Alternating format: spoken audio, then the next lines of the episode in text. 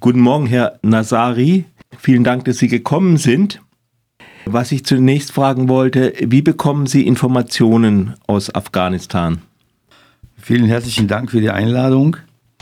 Äh, seit der Machtübernahme der Taliban äh, viele äh, Radiosendungen und Fernsehsendungen haben ihre Aktivitäten eingestellt.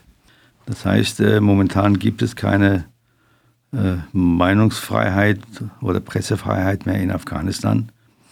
Und dadurch, dass wir in Afghanistan aktiv sind mit unserer Hilfsorganisation, äh, versuchen wir äh, neutrale äh, Informationen dort einzuholen.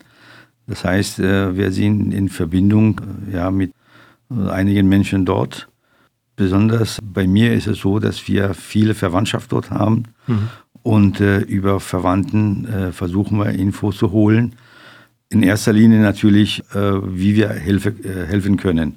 Und Politik versuchen wir dann auch in Gesprächen sozusagen äh, äh, zu vermeiden, damit die Menschen auch dort nicht äh, ins Gefahr kommen. Die Taliban hatten angekündigt, die vom Unterricht ab der siebten Klasse in den meisten Landesteilen ausgeschlossenen Mädchen und Frauen wieder zuzulassen. Dann haben sie diese Entscheidung kurzfristig wieder abgesagt. Woher kommt die Wendung und wie ist die Lage der Frauen in Afghanistan heute, nachdem die Taliban ihre Macht gefestigt haben? Ja, leider haben die Taliban ihre äh, Versprechungen nicht gehalten. Die Hoffnung gab es, dass die äh, tatsächlich zulassen würden, dass äh, Mädchen ab der siebten Klasse in die äh, Schule gehen. Äh, momentan erleben wir, alle anderen genauso, eine große Enttäuschung. Vor allem für die äh, Frauen und Mädchen ist es auch eine totale traurige Situation, weil sie sich auch gehofft haben, endlich mal äh, auch rauszugehen, im Grunde genommen aus dieser Art äh, Hausarrest rauszukommen.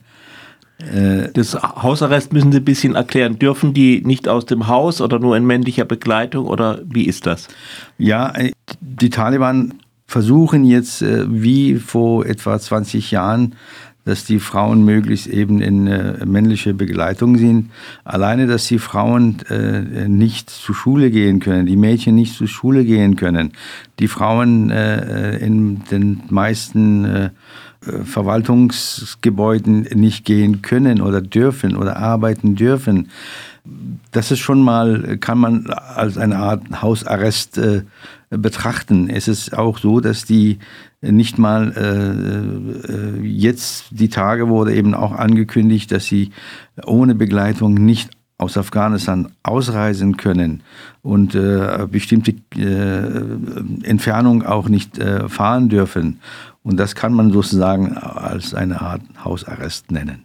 Ja, allerdings. Wie ist die wirtschaftliche Situation jetzt in Afghanistan?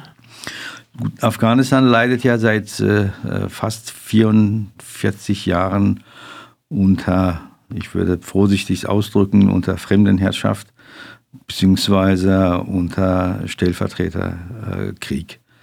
Wir haben jetzt ein Beispiel, zum Beispiel jetzt Ukraine, ähm, wenn man sieht, in was für kurze Zeit äh, der Krieg alleine in äh, Europa äh, verursacht hat. Sehr viele Tote in der Ukraine, auch jetzt sehr viele Wirtschaftsprobleme. Und wenn wir jetzt vergleichen, 44 Jahre Krieg in Afghanistan, was das eben äh, kaputt gemacht hat, äh, die Wirtschaft. Äh, viele sind ja auch natürlich auch enorme psychische Belastungen haben die Leute auch bekommen.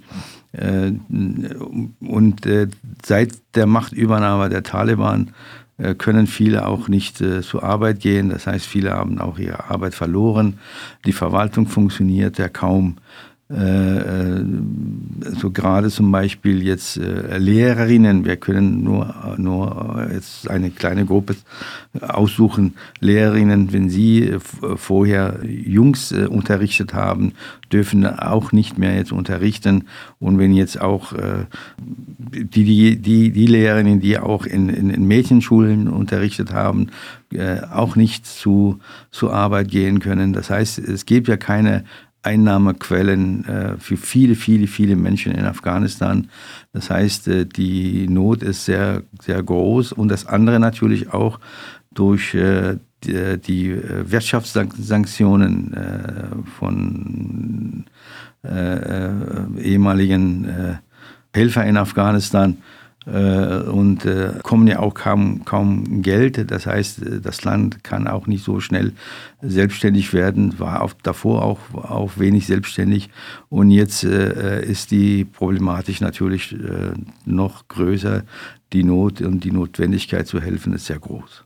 Was könnte äh, Deutschland im Allgemeinen tun und was in Bezug auf ehemalige deutsche Ortskräfte in Afghanistan?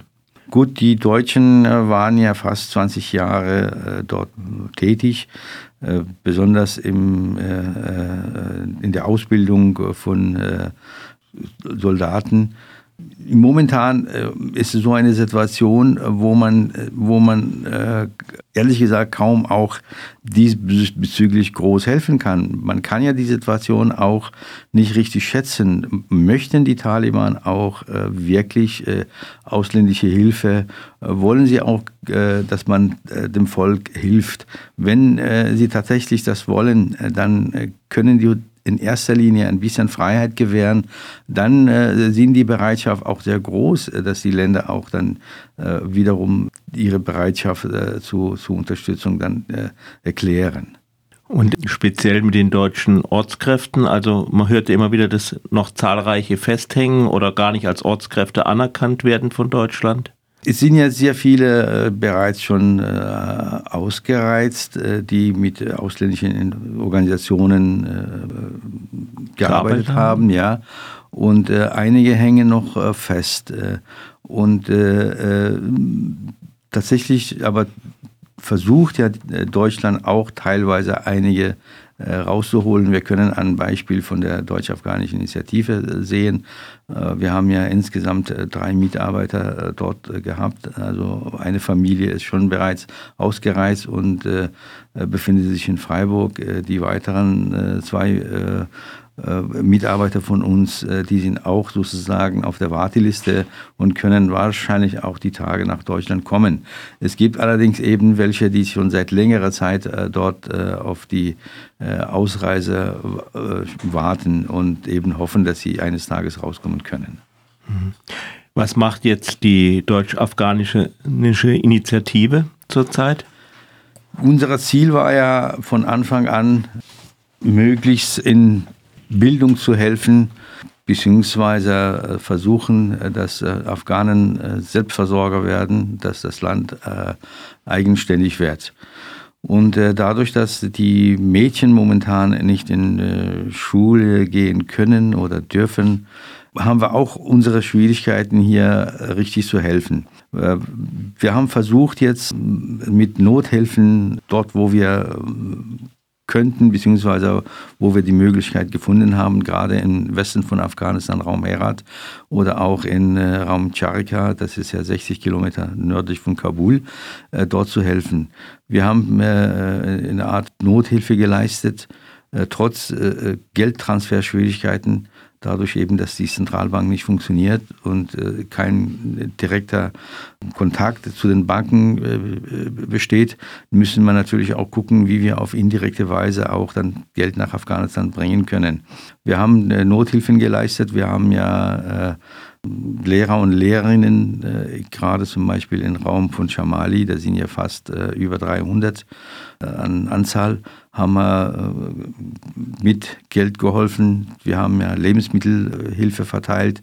Wir haben unseren Patenkindern äh, geholfen. Wir haben auch ein Stickprojekt, wo fast über 200 Frauen äh, dort tätig sind. Denen haben wir versucht, quasi mit fast 100.000 Euro von hier aus könnten wir eben viele, viele Menschen helfen. In Zukunft müssen wir einfach abwarten. Wir werden auch unsere Arbeit auf keinen Fall äh, einstellen. Wir sind auch in Kontakt äh, in Afghanistan vor Ort und äh, werden wir weiterhin auch versuchen, auf irgendeine Art und Weise eben auch zu helfen. Ich danke Ihnen für dieses Gespräch. Ich danke Ihnen auch und ich möchte mich auch an der Stelle auch an, äh, bei vielen Menschen, Schulen, Organisationen, Institutionen, die uns in den letzten 20 Jahren äh, geholfen haben, auch bedanken. Ohne deren Hilfe könnten wir auch äh, nicht viel in Afghanistan äh, beitragen. Das heißt, wir haben viel zu Bildung, Bildung und Ausbildung geholfen, beigetragen und ohne diese Hilfe wäre das eigentlich äh, gar nicht möglich gewesen. Nochmal herzlichen Dank. Danke auch nochmal.